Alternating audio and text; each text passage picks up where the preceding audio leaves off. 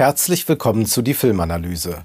Heute mit die Tribute von Panem, The Ballad of Songbirds and Snakes von Francis Lawrence.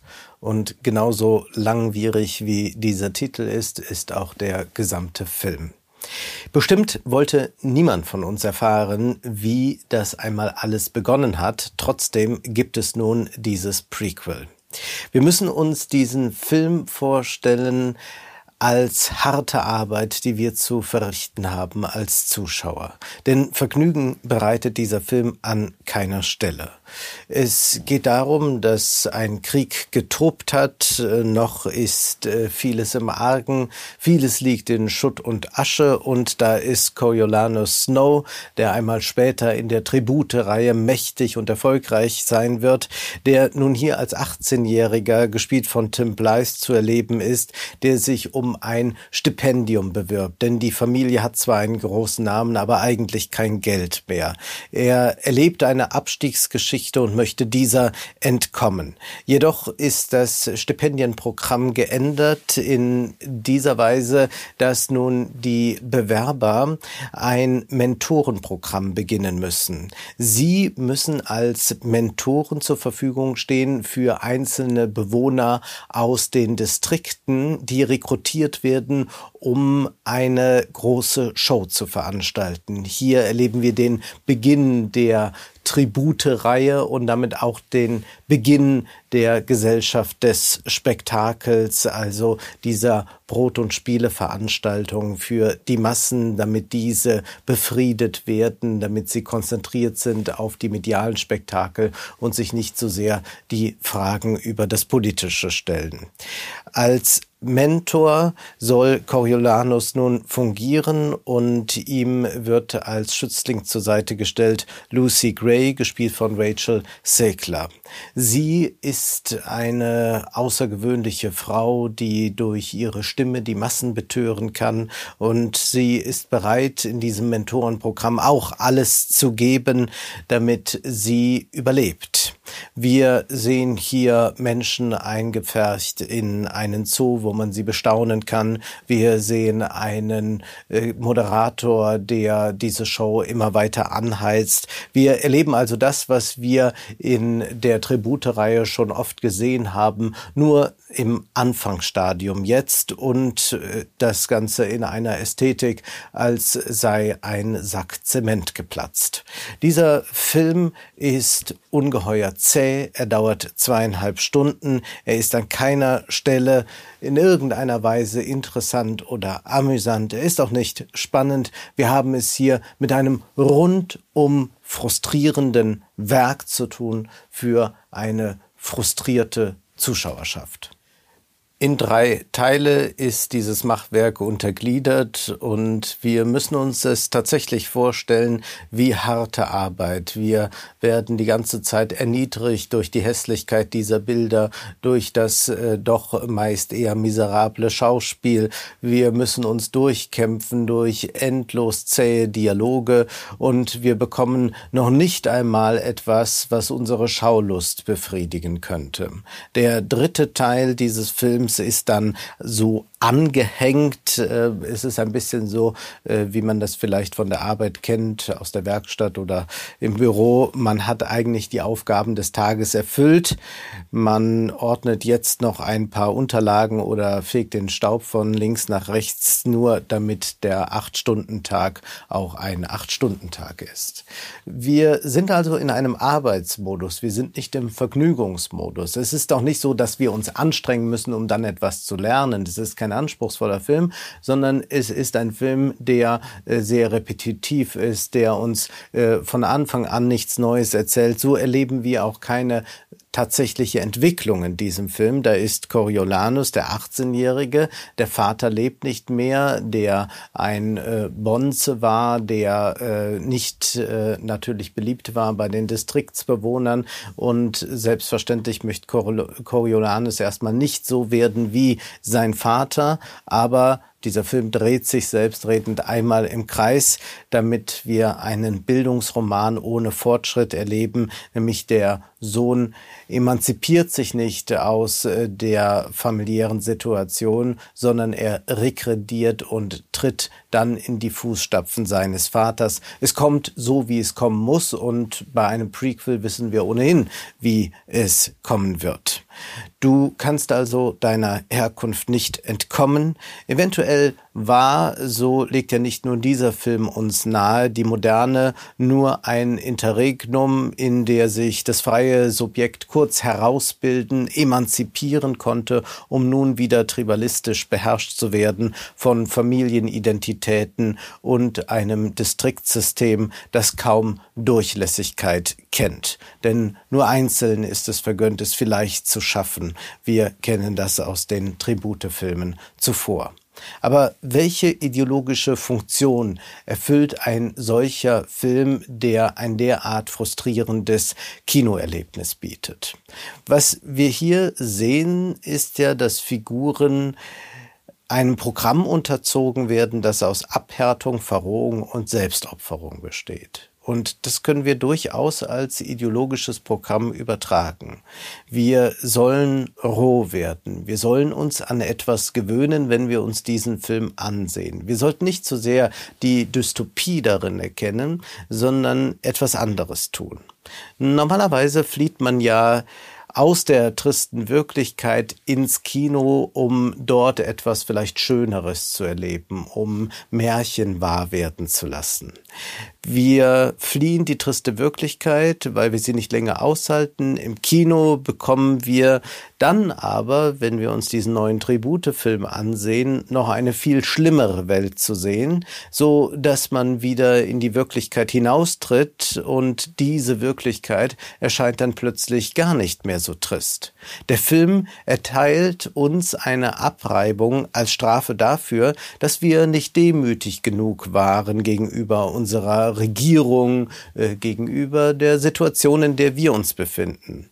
Wer wird nach diesem Film noch einen Protest gegen Wohnungsnot, teure Studienkredite, eine Regierung, die von Habeck über Lindner bis Scholz lediglich Kapitalinteressen verpflichtet ist, wer wird gegen so etwas noch demonstrieren? Wer wird sich dagegen organisieren? Niemand.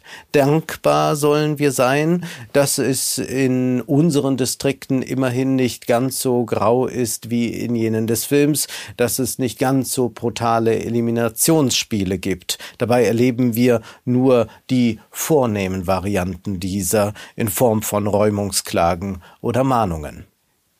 Die ideologische Funktion des Films liegt also darin, uns an die schlechten Verhältnisse zu gewöhnen, ja uns dazu zu bringen, dass wir noch dankbar sein sollen.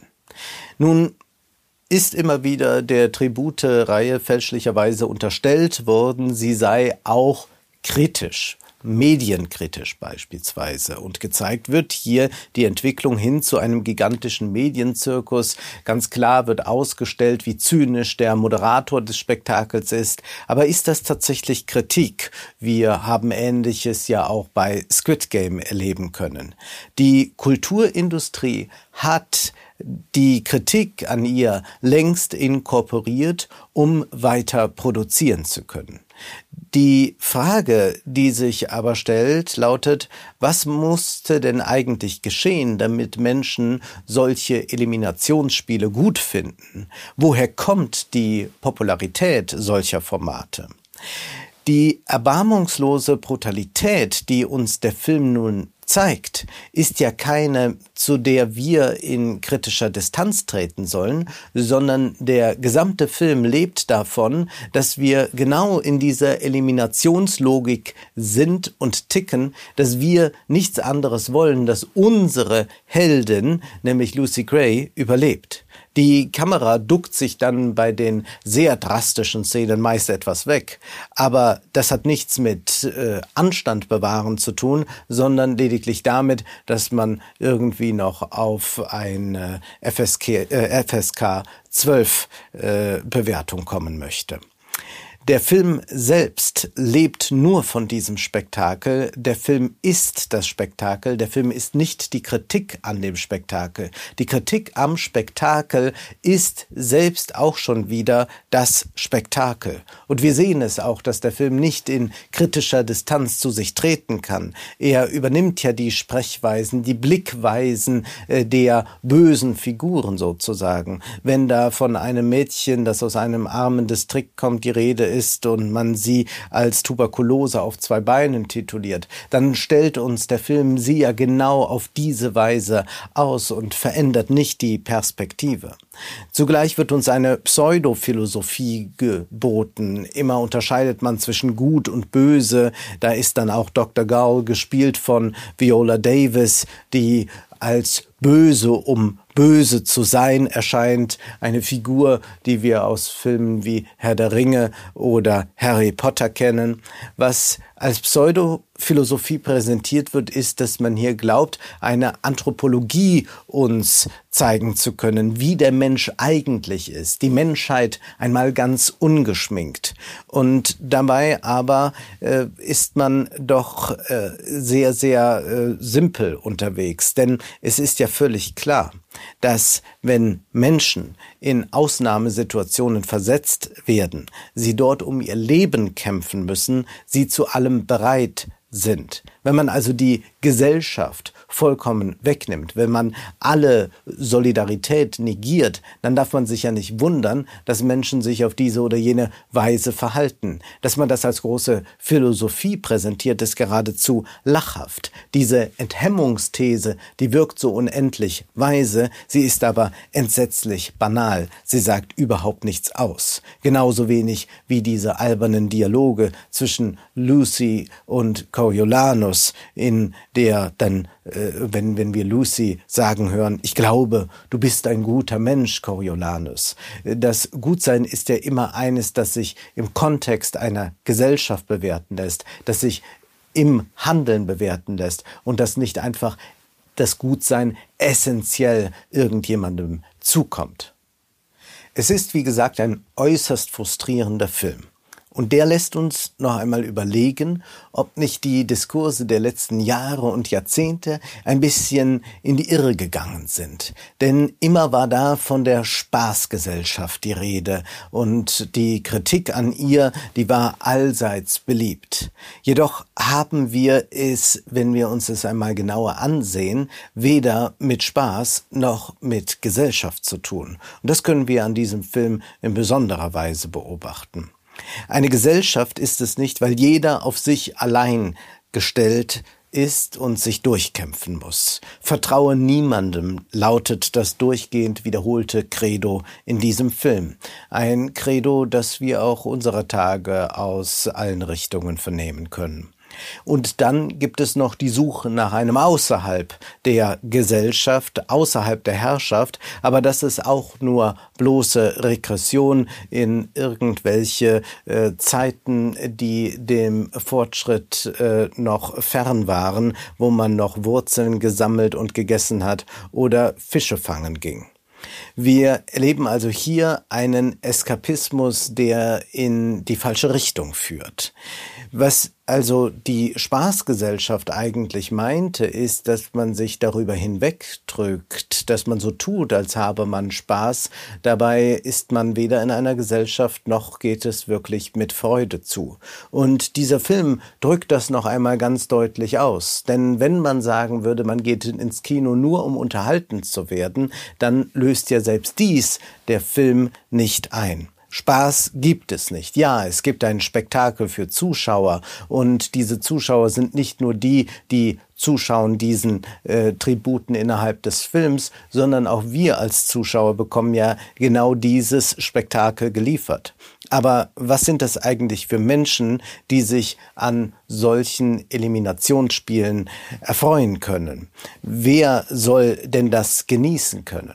Die Freizeit, der Spaß, der gerät hier doch zur eigentlich monotonen Arbeit. Für wen ist also dieses Spektakel gemacht? Nun, sagen wir es ganz offen, für stumpfsinnige Menschen im wahrsten Sinne des Wortes. Es sind Menschen, deren Sinne völlig stumpf geworden sind. Diese Abstumpfung rührt daher, dass Filme un endlich oft wie die Tribute von Panem produziert und gezeigt werden. Es geht hier nicht wie in der Hochkultur um die Verfeinerung der Sinne, so dass eben ein höherer Zivilisationsgrad erreicht werden kann, sondern diese Form der Kulturindustrie, die ist geradezu angetreten, die Verfeinerung der Sinne zu verhindern. Man möchte ein stumpfsinniges Publikum, um es mit stumpfsinnigen Produkten